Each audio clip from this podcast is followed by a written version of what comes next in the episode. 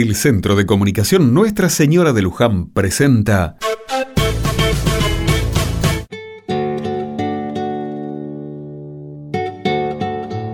Jimena, con los ojos llorosos y con la cabeza agachada, escucha a sus amigos.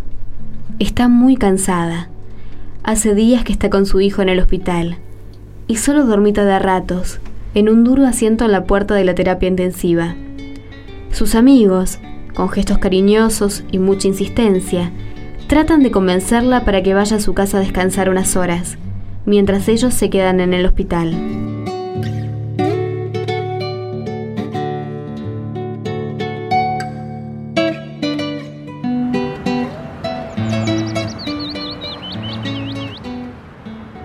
Pero Jimena, ya la escuchaste a la doctora. Ahora solo queda esperar. Tu hijo está dormido y bien cuidado. Creo que deberías irte a tu casa, bañarte, cambiarte la ropa, descansar un poco. Chicos, por favor, no insistan. No me quiero ir. Ya sé que no puedo hacer nada, pero quiero estar cerca de mi hijo. Está bien, Jimena. Creo que te entiendo. Si no querés ir a tu casa, entonces acompáñanos a ese bar de enfrente. Te tomas un buen café con leche y comes algo. No sé. No creo que pueda comer nada. Tengo como un nudo en el estómago. No importa, venís y te sentás con nosotros un rato. Yo como por vos.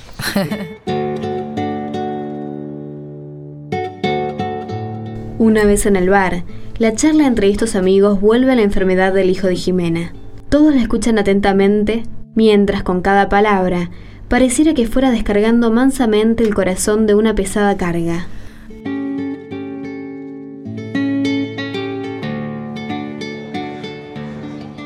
La verdad es que no sé muy bien cómo llegamos hasta este hospital. Me acuerdo que a mi hijo le empezó a subir mucho la fiebre. Yo recién llegaba del trabajo y lo busqué en la guardería. Ahí me dijeron que lo notaban muy decaído. Hacía tanto frío y él estaba tan caliente. Yo quería llamar a alguien para que me dijera qué hacer, pero no tenía crédito en el celular. Ah, pero entonces fuiste vos la que me mandaste un mensaje desde otro número, ¿no? La verdad creo que algo de eso hice. La vecina de enfrente me prestó el celular y traté de llamar a alguien, pero... No, este personaje para variar tampoco tenía crédito para contestar la llamada. Y como no sabía de quién era... Ah, es así. No me imaginé que eras vos y que necesitabas ayuda encima. Bueno, tampoco es cuestión de pensar en eso ahora. ¿Qué hiciste entonces? Me sentía tan sola y no tenía ni un peso. Después lo alcé a mi hijo, lo abrigué bien y salí a la calle. Me acuerdo que caminé y caminé hasta que se me cansaron los brazos y las piernas de cargarlo. Y allí, no sé, la verdad que no, no me acuerdo mucho. ¿Pero qué te pasó? ¿Cómo llegaste hasta aquí? Una señora me contó que llegué al hospital con un señor mayor que me trajo en un auto viejo. Ah, debe ser el auto de don Gerardo, el remisero. Él me contó que llamaron a la ambulancia, pero como que tardaba en llegar, te subieron a su auto y se vinieron a este hospital. Claro, don Gerardo, siempre es muy buen vecino. Es verdad, en el barrio le debemos tantos favores. Dios siempre nos cruza con alguien para que nos ayude. ¿Y los médicos qué te dicen? ¿Qué tiene tu hijo? No sé bien. Ustedes saben que ellos hablan con términos difíciles, yo no entiendo. Cuando les pido que me expliquen, me repiten que están estudiando, que no me preocupe, que ellos se están ocupando, y siempre habla de un virus. ¿Y vos cómo lo ves? No sé. Ya no tiene tanta fiebre y de a ratos abre los ojitos. Pero está tan pálido y con todos esos aparatos enchufados. Mira, Jimena, con los chicos juntamos unos pocos pesos que queremos darte. En estos momentos te van a hacer falta. Gracias, chicos. La verdad es que ustedes son como mi familia. Ellos están tan lejos, ni los llamé para no preocuparlos. La charla entre los amigos sigue hasta que Jimena se levanta queriendo volver al hospital. Una vez adentro, pasan cerca de un pequeño cuarto que sirve como capilla. Sobre una de las sillas hay unas hojitas con las lecturas del Evangelio.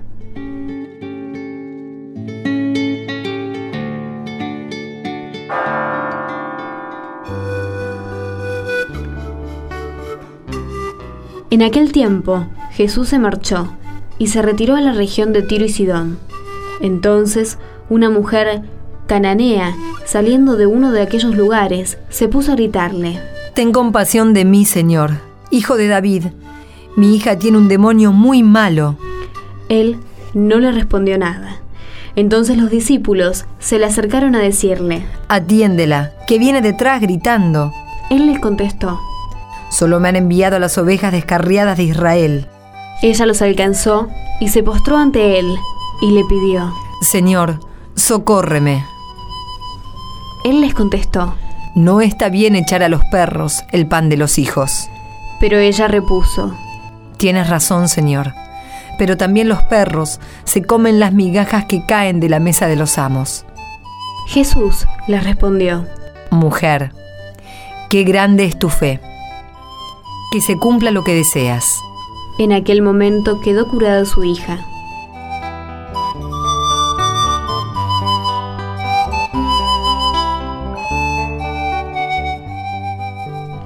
Nosotros queríamos también que supieras que en la capilla todos estamos rezando para que tu hijo se cure.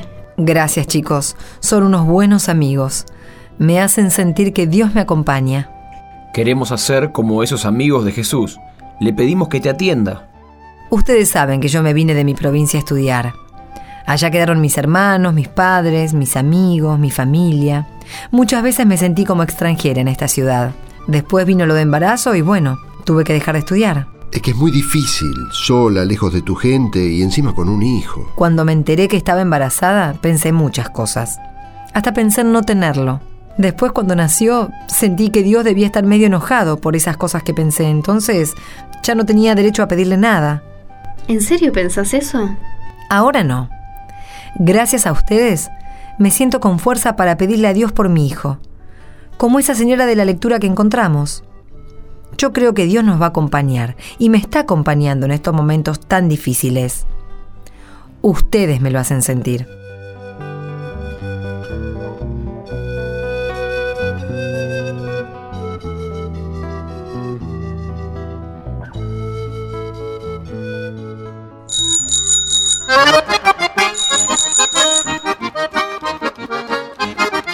Llegó el momento de los saludos para Radio Tiempo FM 92.5 de Costa de Araujo, provincia de Mendoza. Saludos para Radio Zapucay, FM 89.5, Resistencia, Chaco. Un gran saludo para los amigos de Radio Nativa, FM 101.5, San Bernardo, Chaco. Saludo para los amigos de Radio Master, FM 89.9, Resistencia, provincia de Chaco.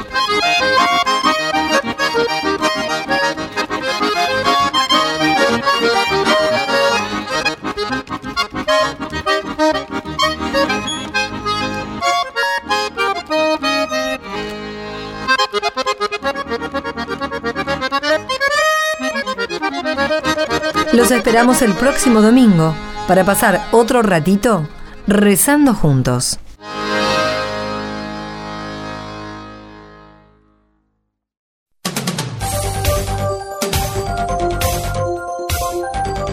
Envíe su comentario en mensaje de texto. Escribe en su celular la palabra Luján. Luego ponga un espacio y escriba su comentario. Y envíelo al 1515. Luján al 1515.